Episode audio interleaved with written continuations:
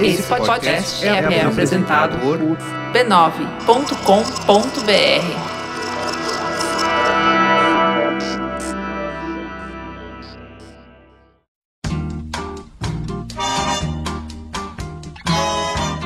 Essa música certamente você já conhece. Olha que coisa mais linda, mais cheia de graça, ela menina. Mas aqui eu preciso fazer uma mudança, um pouquinho radical na letra. Em vez de pensar na garota de Ipanema, imagina um morcego. E não é um morcego qualquer, é um morcego que é meio uma mistura de pug, aquele cachorro do focinho amassado, e com os olhos inchados que a gente tem num dia de uma alergia muito forte. Eis aí o morcego de Ipanema, que realmente voa nesse bairro. Eu acho que não vão esquecer do aspecto dele, né? Mas essas particularidades são muito bonitas. Essa é a Adriana Cero, pesquisadora da Universidade Federal do Mato Grosso do Sul. A Adriana está na fase final do doutorado, que foca na morfologia das quase 30 espécies de morcego da Serra da Bodoquena, no Pantanal. E para isso ela tem que observar os crânios, as mandíbulas e as asas dos morcegos.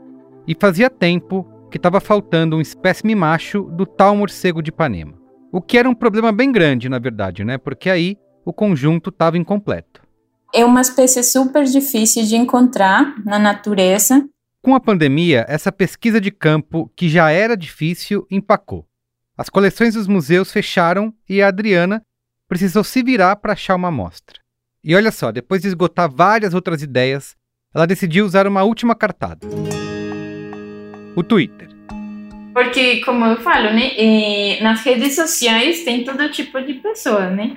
Então eu falei, não, eu já estou tentando em vários lugares, não está dando certo. Vou, vou postar no Twitter para ver se aparece alguém que, que tenha as imagens, né? Pelo menos se tem foto da, das asas.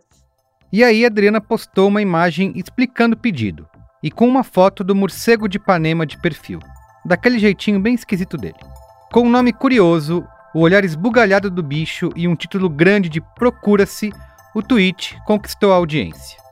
O post teve quase 100 compartilhamentos, o que já é bastante para a comunidade científica. Depois de que eu postei no Twitter o anúncio da procura do morcego, e ainda bem encontrei e já pelo menos em três coleções que eles se disponibilizaram a me ajudar para me enviar, pelo menos as fotos dos crânios. Então aí já isso ajudaria bastante. Depois disso, em poucos dias, a Adriana recebeu contato de outros pesquisadores do Brasil e do mundo incluindo aí o Museu de História Natural de Londres. E claro, o público em geral, vendo aquilo passando pela timeline, logo pensou na música, abrindo uma janela inusitada que a Adriana aproveitou para divulgar a importância do morceguinho. E começaram a pegar a ideia do morcego de Ipanema associada à música, então, bom, ajudou pelo menos a saber que existe um morcego de Ipanema. e foi assim, meio sem querer, para entregar o doutorado dela, que a Adriana fez um pouco de ciência cidadã, que é basicamente quando se mobiliza pessoas que não são cientistas em busca de mais dados sobre a natureza. O nosso episódio de hoje traz histórias de três projetos que justamente trabalham com ciência cidadã aqui no Brasil. São projetos que vão de organismos quase invisíveis para a gente até a Lica, que sempre aparece na varanda da Dona Fátima para comer um lanchinho.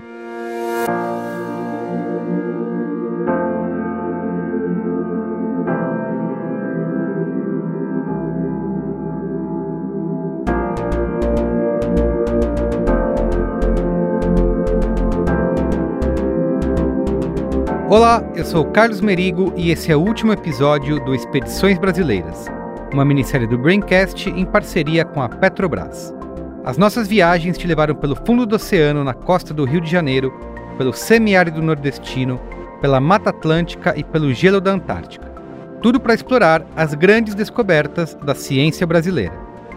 E na última perna dessa viagem, a gente vai falar sobre algo que envolve você, a ciência cidadã, que é como qualquer pessoa pode ajudar os pesquisadores do Brasil a fazerem ciência.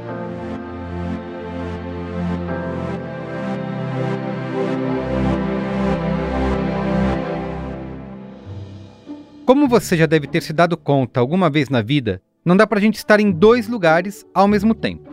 Pelo menos não fisicamente. E claro, para os cientistas que pesquisam a biodiversidade, isso também é uma limitação bem chata. Pois para reunir grandes bancos de dados, eles dependem de observar os detalhes dos animais e das plantas em campo. E é aí que entra a ciência cidadã, um conceito que ganhou força nos anos 90 e pode significar duas coisas. Pode ser uma ciência democrática, que é feita e aprovada pelos próprios cidadãos, ou também uma ciência participativa, que é conduzida por cientistas que trabalham com a ajuda dos cidadãos. Esse campo da ciência cidadã ainda está sendo bastante debatido, já que essas duas abordagens são bem diferentes, inclusive em termos de metodologia. Mas olha só, para simplificar as coisas, nesse episódio a gente vai focar na segunda opção, que é quando os voluntários ajudam os cientistas a coletarem os dados que eles precisam para as pesquisas. Com a crise da biodiversidade batendo na nossa porta junto com a crise climática, a ciência cidadã pode ter um papel importante para cumprir. Em 2013, uma pesquisa calculou que mais de 60% dos indicadores globais de biodiversidade poderiam se beneficiar dos dados de ciência cidadã. E olha que os celulares e os aplicativos agora são bem melhores do que eram naquela época. E tem mais: no caso do maior repositório de informações sobre biodiversidade do mundo, a participação dos cidadãos já é tão grande que metade dos bilhões de dados vieram de fontes leigas, ou seja, vieram de pessoas que não são cientistas. Além de ajudar a desenvolver a ciência em si, a ciência cidadã pode ser uma via de mão dupla com potencial de mudar o jeito que os participantes veem o mundo e assim criar um engajamento genuíno do público com a natureza. Nos tempos atuais de fake news e negacionismo, isso não é pouca coisa.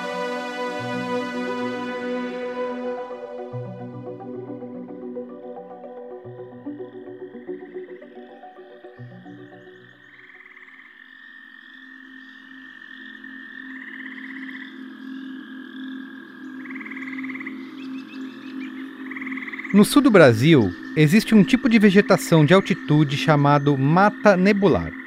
Esse nome é porque ela tem muita névoa mesmo, que dá aquele ar todo misterioso. E por conta da água da névoa, essa é uma mata bastante úmida e fria. E tem um organismo que ama esse tipo de lugar: o fungo. Então, sem eles, a gente não, não, não estaria vivo, digamos, né? Porque eles decompõem tudo que tem na natureza, eles é, realizam ciclo de carbono, ajudam a fixar diversos nutrientes na terra. Então, sem os fungos, eu acho que a gente não estaria onde a gente está hoje. Esse é o Mahatma Titon, biólogo da Universidade Federal de Santa Catarina. Ele toca o Mind Funga, um projeto da instituição para registrar quais são os macrofungos que vivem nas matas nebulares. Hoje o Mindfunga tem um aplicativo onde 30 colaboradores treinados podem fazer contribuições. E com essa ajuda já foram mais de 200 espécimes registrados. E a pessoa vai lá, ela tira foto do fungo, essa foto já vai vir com georreferenciamento, a pessoa pode colocar que tipo de substrato tá aquele fungo, e essa foto vem diretamente para o nosso banco de dados, no qual a gente pode é, colocar o nome verdadeiro daquele fungo, né? E depois, quando o time descobre qual fungo é aquele, a pessoa recebe a resposta contando a espécie e qual seu propósito natural. No começo eu lembro que eles mandavam fotos de, de fungos assim bem comuns, como Pycnosporus sanguíneos e tal. E agora ele já manda a foto com o nome certo do fungo. Então houve um, um, uma evolução ali, sabe? De... agora a foto já vem com o nome. Eu falei, nossa, agora sim. Um desses voluntários super aplicados é o Paulo Ricardo Pesuto, um oceanógrafo que hoje vive em uma reserva particular, na cidade de Urubici, em Santa Catarina. Raramente eu consigo sair e falei, não, vou fotografar aquele e voltar só com aquele, né? Acabo voltando com mais 5, 10, 15, 20. E aí a caminhada que era para ser só 10 minutinhos acaba durando duas horas, né? Quando Paulo trabalhava com estatística pesqueira, ele inclusive já fazia um trabalho de ciência cidadã, só que do outro lado do balcão. Buscando os dados sobre peixes direto com os pescadores locais. É muito interessante, muito, muito uma oportunidade muito gratificante isso, né? Poder estar tá, tá sentindo os dois lados, vivenciando e, e, e, e tirando os frutos dessa interação né? nas duas pontas, nos dois lados da moeda. Agora o Paulo e a Eliana, que é a esposa dele, sempre passeiam pela reserva com uma câmera para o caso de toparem com um fungo interessante. E quando o time da Mind Funga aparece, as conversas sobre os fungos e os processos ecológicos da floresta podem se estender por horas, de tão empolgados que eles ficam. Mas eu não tenho dúvida que a oportunidade de, de estar interagindo com um especialista na área é, aumenta é, exponencialmente a velocidade com que a gente está aprendendo e, e, e a riqueza de informações que a gente está recebendo. Esse trabalho de ciência cidadã já converteu Paulo em um apaixonado pelos fungos, assim como Mahatma. O que não é difícil quando a gente vê que eles aparecem numa diversidade alucinante. E é um mundo fascinante, eles são muito bonitos. Tem formas fantásticas, todas as formas, cores e, e, e tipos de substratos em que eles crescem. Né? Você olha, uns são iluminescentes, outros os insetos utilizam, outros eles utilizam os insetos para infectar, então domina o cérebro e controla o inseto, tipo, é uma coisa absurda assim. O animal está vivo, mas basicamente paralisado, né? E, e o fungo ali se projeta, né?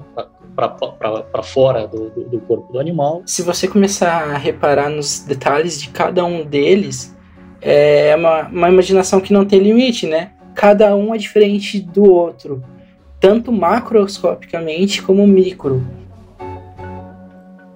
Uma coisa que o Paulo faz questão de destacar é que, para o momento difícil que a ciência brasileira vive, os projetos de ciência cidadã podem ajudar a construir uma solução, pois eles mudam o jeito que a própria sociedade enxerga a ciência você imagina para uma pessoa leiga, né? o quanto, totalmente leiga, o quanto isso não desvenda um mundo que ela sequer imaginava que existia.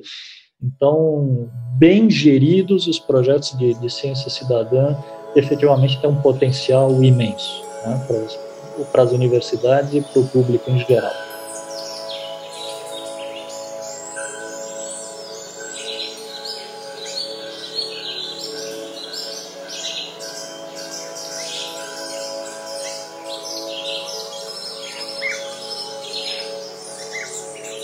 Agora, a gente sai do frio das matas nebulares de Santa Catarina para o calor tropical do Espírito Santo. Mais especificamente para a cidade de Santa Teresa, que é quase metade Mata Atlântica.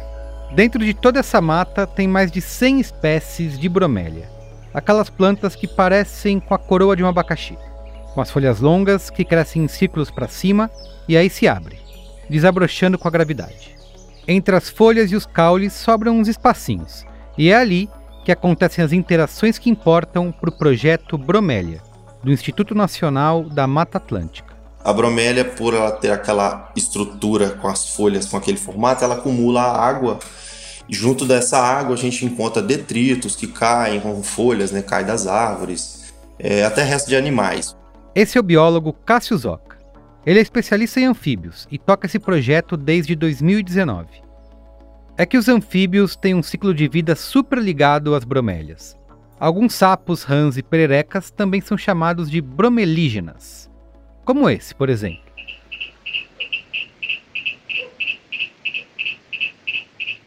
Esse é um sapinho de bromélia que vive em Santa Teresa, uma espécie chamada Fritisiana tomini. A ideia do projeto Bromélias é justamente monitorar as interações entre essas plantas e os animais, e assim conscientizar a população sobre a complexidade dessas ligações. A gente, né, igual eu falei, a gente faz um apanhado desde a bromélia até chegar à importância do sapo. E os bromelígenas em si são espécies mais específicas, né? Elas dependem das plantas para sobreviver. Então, ou seja, se não existirem as bromélias, é bem provável que não teremos os sapos de bromélia. E é daí que vem o apelido do Cássio. É, às vezes eles falam os meninos do sapo. Ah, os meninos do sapo passaram aqui tal dia. Como as bromélias estão por toda parte e os sons dos anfíbios são altos e bem particulares, os voluntários podem ajudar praticamente sem sair de casa, só usando o WhatsApp. Então, às vezes a pessoa tá, por exemplo, tá lá na casa dela, na varanda, ela escuta alguma coisa com achar na, na bromélia dela, ela faz um áudio pra gente. Ou se ela conseguir tirar uma foto, ótimo. Alguns se empolgam mais com as missões e se embrenham na mata. Abrem a tampa de uma caixa d'água ou até reúnem os bichos em baldes para enviar fotos mais detalhadas. Pelo próprio WhatsApp, o Cássio responde sobre qual espécie é aquela e quais são as suas principais características. Se ele tem, por exemplo, a pele rugosa, é um sapo, eu explico o porquê daquilo, né? Porque ele vive em ambiente terrestre. É, ou através do canto, eu explico alguma coisinha, por que, que aquela espécie tem um nome popular, talvez, porque ele canta de tal forma. Nos últimos dois anos, os meninos do sapo visitaram várias propriedades e comunidades rurais da região e chegam a mais de 100 pessoas. Um deles é o Jonas Abreu, que mora num sítio perto de uma mata preservada. Eles foram até a gente, isso que é que é bacana, né? Eles chegaram lá no sítio, conversaram com, com a gente lá e a gente se propôs a ajudar. O Jonas vive cercado de bromélias e também trabalha com elas montando jardins e lagos ornamentais. Sempre que ele vê algo curioso por ali, já saca o telefone para registrar. E aí eu encontro, e sempre que eu encontro algum bichinho diferente, uma bromélia diferente, uma floração diferente, eu acabo fotografando e envio também para o projeto, através de fotos, né? Às vezes rola até uma excursão. E quando eu saio à noite, assim, é quando me, eu tô curioso, né? Eu saio à noite para para ver os anfíbios. Eu saio em busca deles, aí eu gravo áudio, às vezes eles me pedem, às vezes eu vou num lugar mais retirado, assim, dentro da mata, um lugar que tem bastante bromélia, e começo a gravar um áudio.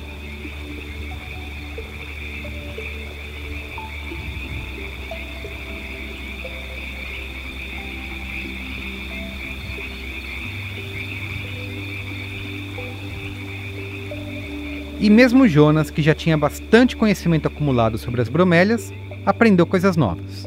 Hoje, inclusive, ele sonha em ser biólogo também. Mudou bastante meu modo de ver né, as plantas e alguns animais. E é aquela, né? Conhecer para preservar. Que eu vou estar conhecendo a espécie, eu vou estar passando à frente para minha família também.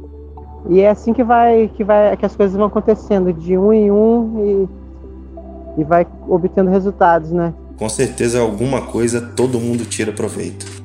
De novo, esse é o Cássio Zoca. A gente cria amigos, né? A gente não, não, eles não são só nossos colaboradores, eles são nossos amigos. Né? Quando a gente chega, né, é uma felicidade querer contar.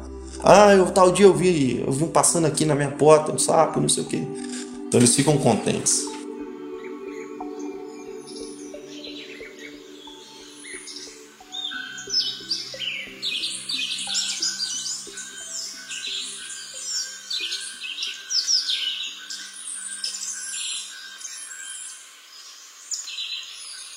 Ali mesmo, em Santa Teresa, no mesmo Instituto Nacional da Mata Atlântica, tem um outro projeto de ciência cidadã. Só que no lugar dos sapos e das bromélias, os bichos agora vêm do alto. Mais especificamente, eles são cerca de 60 pássaros anilhados, ou seja, usando aquelas pulseirinhas de identificação na perna. Eu, é que ultimamente cientista brasileiro não consegue ter tempo para outra coisa a não ser trabalhar, meu Deus do céu, enfim. Esse é mais um biólogo, o Eduardo Alexandrino. Faz cinco anos que ele toca um projeto chamado Eu Vi Uma Ave Usando Pulseiras, que acontece principalmente lá em Santa Teresa. O objetivo é que os cidadãos ajudem a monitorar essas aves anilhadas, conforme elas se movimentam pela região, bem no estilo o que são, onde vivem e do que se alimentam. E aí, por tabela, o projeto incentiva as pessoas a descobrirem e entenderem o próprio entorno. E é o próprio Eduardo que coloca as pulseiras nas aves. Anilhando o bicho, suando a camisa, tomando picada de marimbondo, de uma porrada de coisa no meio do mato. É também o Eduardo que cataloga as informações sobre os pássaros, que já foram avistados mais de mil vezes por quase 300 pessoas. E o Eduardo já queria fazer essa ponte entre a ecologia e o público desde os tempos de graduação. Mas até 2018, ele ainda não tinha encontrado o melhor jeito de juntar essas pontas. As coisas só começaram a entrar nos eixos quando ele conheceu a Biju.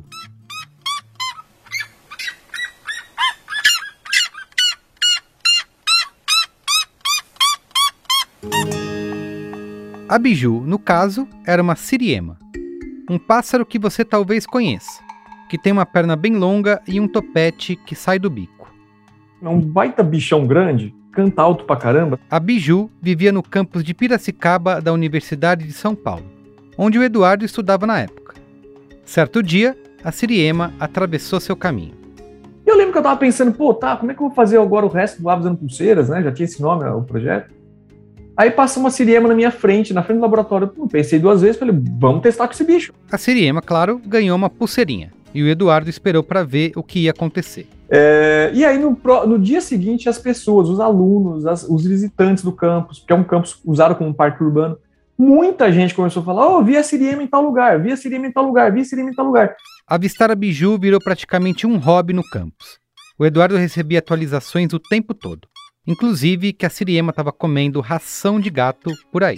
Mas caramba, será que faz mal para Siriema comer ração? E as pessoas me perguntavam. Eu falei: bom, se eles também estão interessados, eu também estou. Eu falei: gente, ciência cidadã, bora lá, vamos investigar junto. Então deu certo.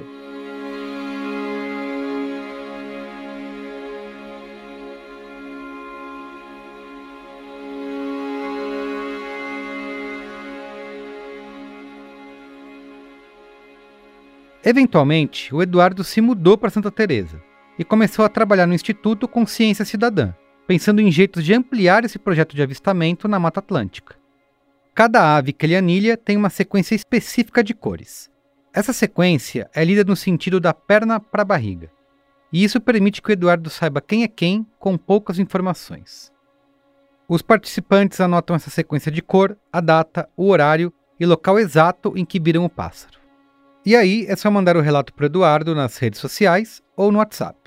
Para deixar a história bem mais curtinha para você, eu digo que hoje o Aves Dando Pulseiras tem o objetivo de conscientizar as pessoas é, é, na parte ambiental e científica, conforme elas participam da, da, do reporte às aves anilhadas. Para incentivar essa proximidade, o Eduardo teve uma ideia. Se você fosse o primeiro cidadão a ver aquela ave específica, poderia dar um nome para ela. E é aí que entra a Lica. Lica. Lica, vai. Olha a pulseirinha aí, gente. Ah, Lica. Lica. A Lica é uma tiriba de testa vermelha, que é um tipo de papagaio. E são bem esverdeadas, né? Um, um chumacinho, às vezes alguma na cabeça. E aqueles olhos lindos, né? Uns olhos com é, em volta brancos, né? Eu gosto muito daquele olhar bonito, né? Preto com aquele branco em volta. Quem descreveu a tiriba foi quem batizou a Lica de Lica, a Fátima Rossini, que participa do projeto há dois anos. Eu acho que de 2019 até 2021, a dona Fátima deve ter relatado que aquela tiriba já apareceu mais de 50 vezes naquele ponto da cidade. Ai, meu Deus! Esse Eduardo. A Lica aparece para pegar petiscos no comedouro que a dona Fátima mantém na área de serviço da casa dela, que inclui semente de girassol e pedaços de fruta. E ó, ela aparece bastante mesmo, virou cliente fiel. Hoje mesmo ela apareceu duas vezes. Ela vem sempre. Eu até converso com ela de vez em quando, mas você sabe, ela é muito arisca, né? Na verdade, virou cliente exigente. Ah, sim. Ela até me chama. Tem vezes quando não tenho a comidinha no comedouro, ela faz aquele grunhido. Né? Hoje, a dona Fátima conversa direto com o Eduardo e anota certinho as aparições da Lica. Inclusive, quando ela começou a aparecer de par com uma outra tiriba. E aí a gente perguntou se hoje, depois de dois anos nessa coleta, ela se sente uma cientista cidadã de verdade. Olha, eu sou meio tímida para isso, mas eu acho que sim, né? Eu agradeço por ele estar me, ter me envolvido, né? Eu sem saber de nada, né? Ter me envolvido, né? A gente vai fazendo na medida que, que a gente pode fazer. Tem muita coisa para aprender da Lica, né? Da, da Tiripa.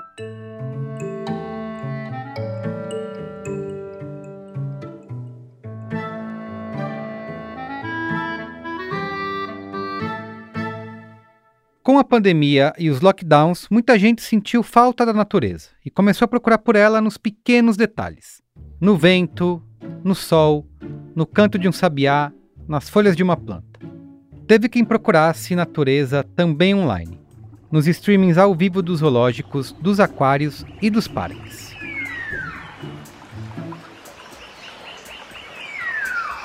Teve até quem criou novas rotinas, tipo tomar café da manhã vendo as lontras ao vivo pelo computador.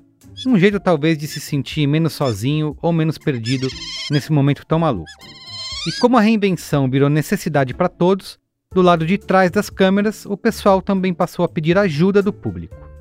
E olha só, um ótimo exemplo desses que seriam inacreditáveis antes da pandemia aconteceu em um aquário do Japão, que percebeu que as enguias estavam ficando tímidas.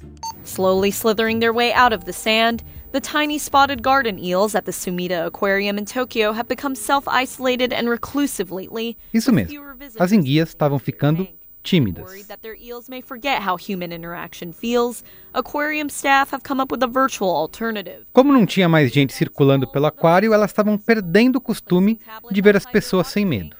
E aí, quando chegava a equipe para cuidar das enguias, elas se metiam na areia para se esconder, feito minhocas. Um problema e tanto. The aquarium says the eels have been a little lonely since the facility closed in early March, burrowing themselves into the sand to hide when staff approach their tanks. Foi então que o aquário teve uma ideia um tanto quanto bizarra. Ele abriu três dias de FaceTime para quem quisesse fazer uma ligação de vídeo com as enguias, ajudando assim a reaclimatar os animais com a presença humana. O pedido viralizou e milhares de pessoas pelo mundo se interessaram pela proposta inusitada.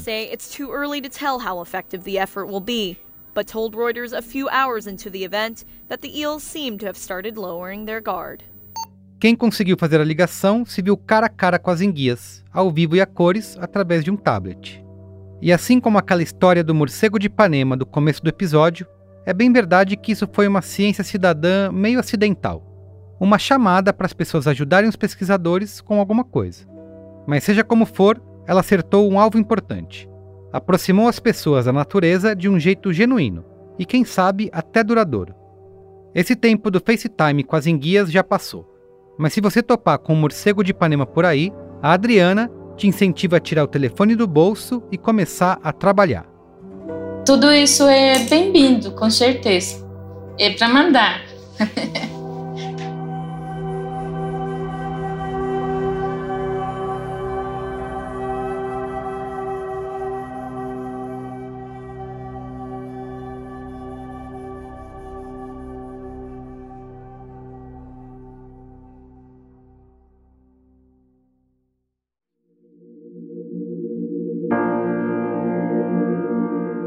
Petrobras é movida por uma fonte de energia inesgotável e muito poderosa: a inovação. E essa vocação não é de hoje, está enraizada na sua história e faz parte do seu DNA. A companhia acredita no poder da inovação, do conhecimento e da tecnologia para transformar a sociedade. E tudo isso, claro, sempre em parceria com universidades, centros de pesquisas, startups e outras empresas que integram o ecossistema de inovação. É essa energia inventiva que transforma o impossível em realidade, que transforma conhecimento em valor. Porque é assim, com colaboração e tecnologia, que a Petrobras constrói o seu futuro. Petrobras, energia para transformar.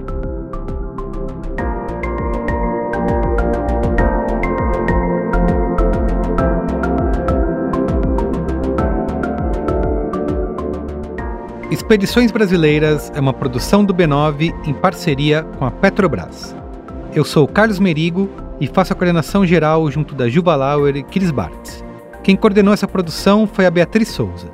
Pesquisa e reportagem de Guilherme Heller e Ana Pinho. A Ana Pinho também faz o roteiro.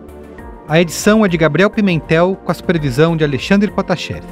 Apoio de edição e trilhas sonoras de Andy Lopes. Identidade visual por Johnny Brito. Coordenação digital por AG Barros, Pedro Estraza e Matheus Fiore. Atendimento Raquel Casmala, Camila Maza, Luzi Santana, Grace Lidiane e Thelma Zenar.